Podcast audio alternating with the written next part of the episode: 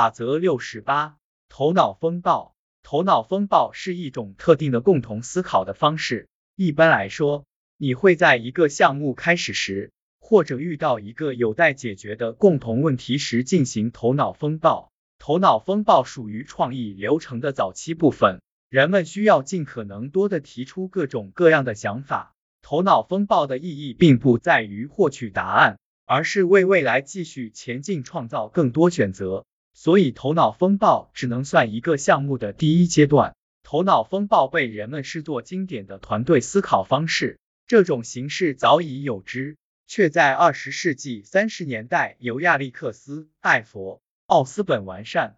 在他完善这个流程前，人类早已在几千年的时间里做过许多类似的事情了。员工想不出来多少创意，让奥斯本倍感失望。他是广告公司高管。于是他安排员工以团队形式进行思考。不过奥斯本意识到，只是简单将几个人关在房间里，让他们说出各自的想法，这种做法存在问题。于是他确定了一些法则或者说指南，对整个流程做出了改善。对人类思考方式的经验主义理解是这个方法奏效的根基。奥斯本明确，想要最高效的进行头脑风暴。一个团队就必须确定一个需要解决的具体问题，并且在头脑风暴开始前明确强调这件事。例如，与其就销售一种新产品进行头脑风暴，不如具体到如何获取销售线索，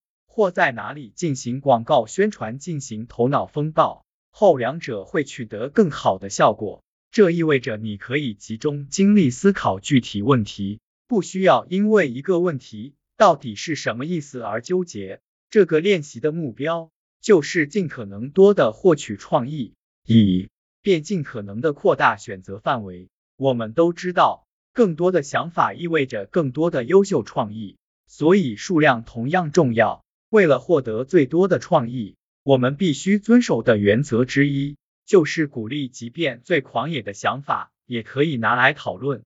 这是一个团队练习。所以，即便一个想法本身不具备可行性也无所谓，因为它可能激发出其他的想法。所以，在这个阶段，你不是在寻求具有可行性的想法，你只是在寻找大量的想法。在奥斯本提出的原则中，我最喜欢的一个就是不允许任何人对任何想法提出批评、做出评判、不认同或者提出负面的评价。如有必要。团队可以在未来进行这些活动，这非常重要。假如没有这条法则，团队成员就会倾向于自我审查，以避免自己的观点遭到批判。如果知道自己不会受到批评，团队成员就更愿意说出自己大脑中产生的任何想法。头脑风暴的整体效果就是刺激每个人的创造性思考。